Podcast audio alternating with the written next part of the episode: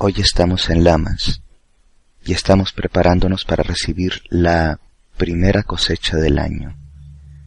Lamas es uno de los ocho sábados en donde vamos a celebrar los procesos naturales de la tierra. Cada uno de los ocho sábados es un espacio-tiempo de reflexión y conexión con los ciclos naturales de la tierra. La tierra que es la diosa encarnada, el cuerpo de la Gran Madre, de donde todos nacimos y a donde todos vamos. Todos nos nutrimos de ella, tomamos de ella y al final vamos a parar a ella. Cuando estamos en esta encarnación, en nuestra encarnación, tenemos que conectarnos con la existencia y el sentido profundo que tiene todo lo que está vivo. Así, en Lamas, la tierra toda está abriéndose para mostrarnos sus primeros frutos. Reverenciamos estas cosechas, damos gracias y tomamos para nutrirnos. Los sábados como fiestas estacionales representan esta ciclicidad perpetua de la Madre Tierra y como todos y todas estamos interconectados.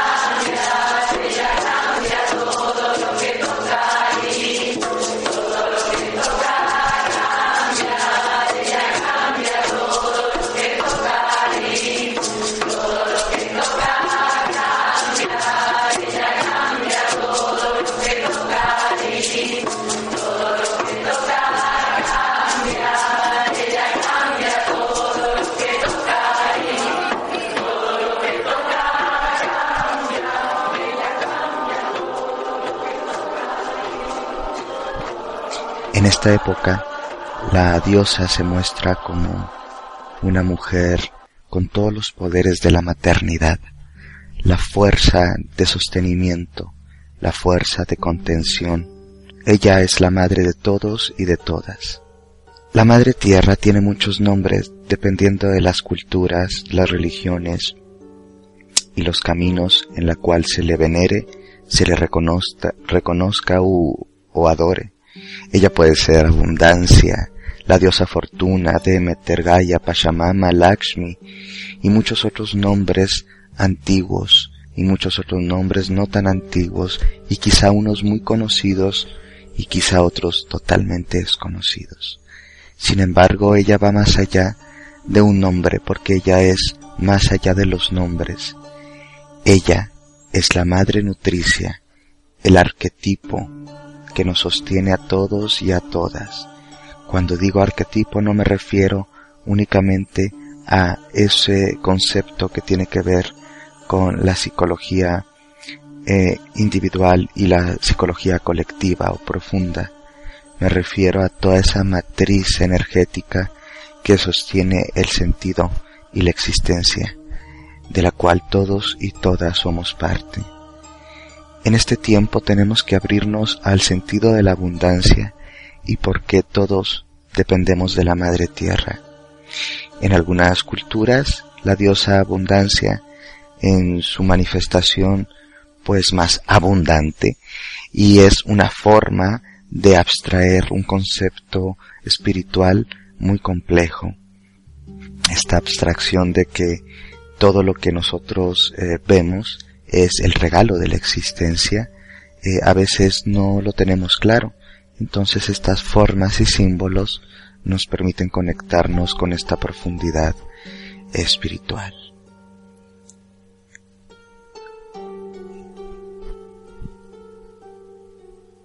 Ella no tiene que estar únicamente en las imágenes o en las estatuas. Ella no está ahí.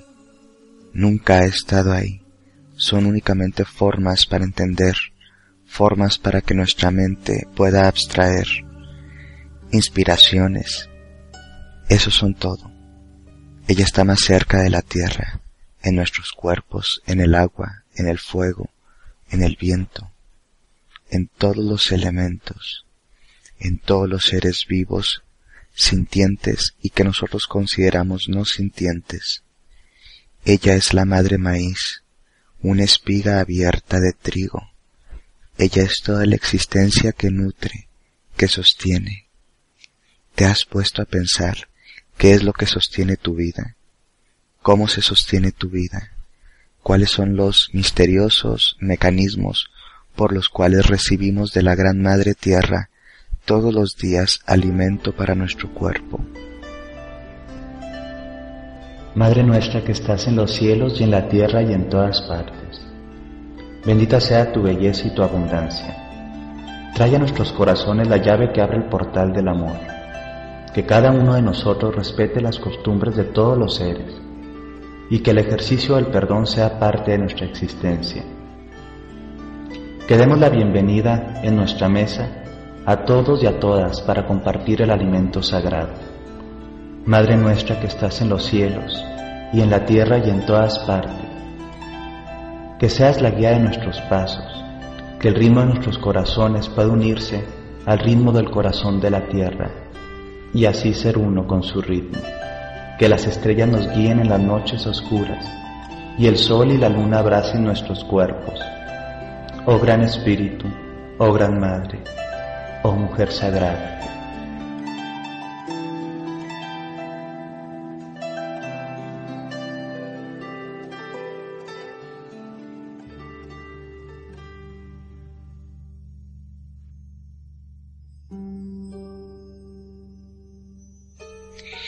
La tradición de la mujer sabia, en un inicio, la Gran Madre creó los cielos y la tierra y los mares y el todo, y los pobló de todos sus hijos e hijas. Había animales, vegetales, plantas, hierbas, humanos, nosotros.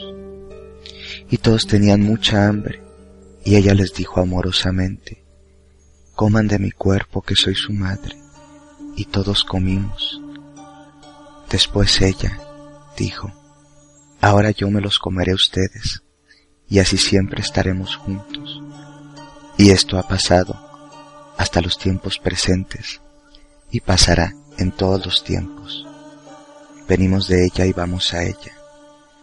Entender en el alma esta interconexión y esta visión eco espiritual de la Madre Tierra como la Gran Madre Nutricia es un punto muy importante. Hay algunas preguntas que, que tú te puedes hacer en este tiempo para meditar y reflexionar sobre cómo te contactas con la Madre Tierra. Una de ellas podría ser cómo te alimentas y cómo tomas de la Madre Tierra lo necesario para ser feliz, para ser pleno, para ser plena. Tomas de más, desperdicias, tiras, destruyes, depredas o tienes un consumo sabio, equilibrado, ecosustentable, en donde respetas la integración con la madre tierra. Esa es una meditación muy importante, llena de una espiritualidad afirmativa que no se queda únicamente en idealización, sino que nos realizamos espiritualmente y congruentemente con la senda de la tierra cuando también nos hacemos responsables de cómo nos conectamos con ella.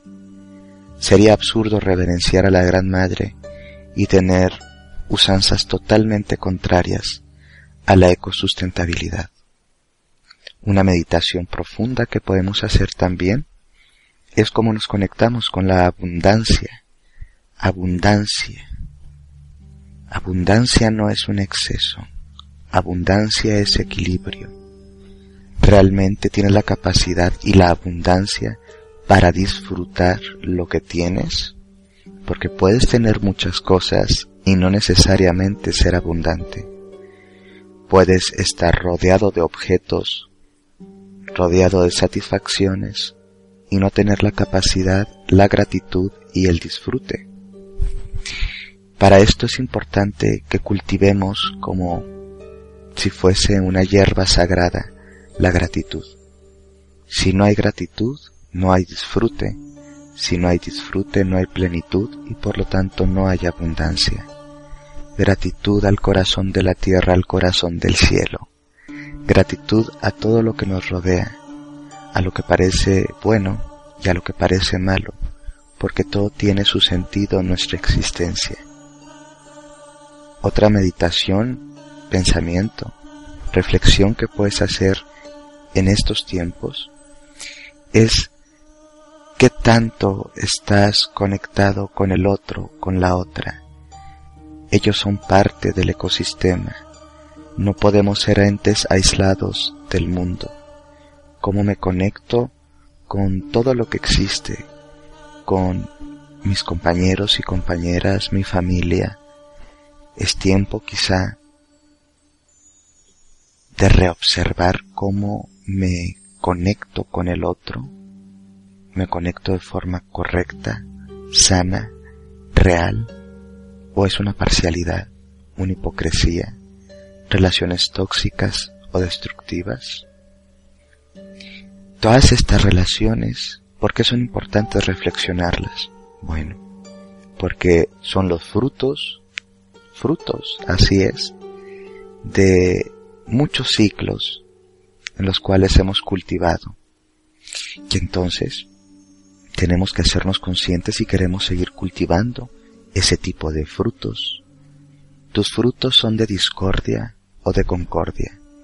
Tus frutos son de amor o son de miedo.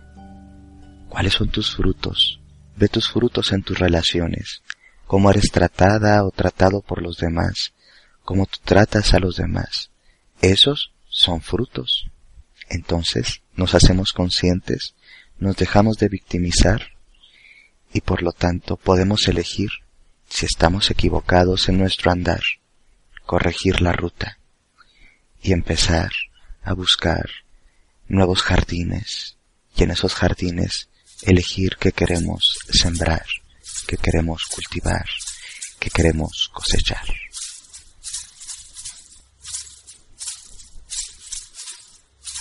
Señora del fuego, Señora de la tierra, Madre agua, Espíritu del viento.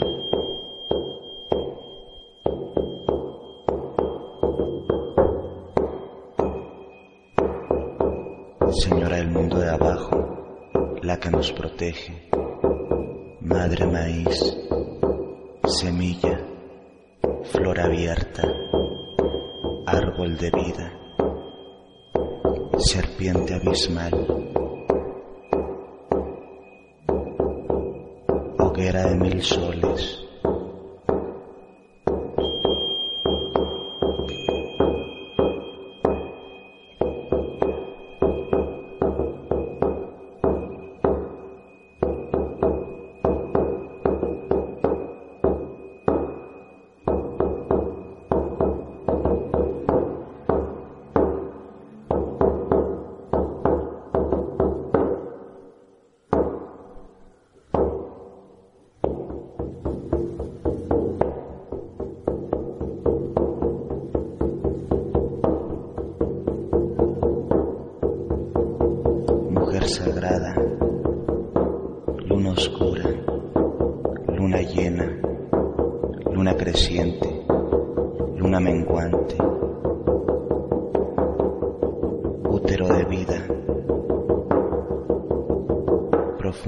oceánica, abismo oscuro.